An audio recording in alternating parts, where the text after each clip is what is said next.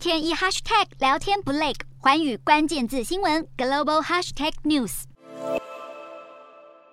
马来西亚前首相纳吉的贪污案目前进行最终审判过程。不过，二十一号晚间，纳吉进行了伊斯兰宣誓，强调他不知道户头里面大约三点三亿元新台币的资金是从何而来，也不曾指示成立一马公司作为自己与家人敛财的用途。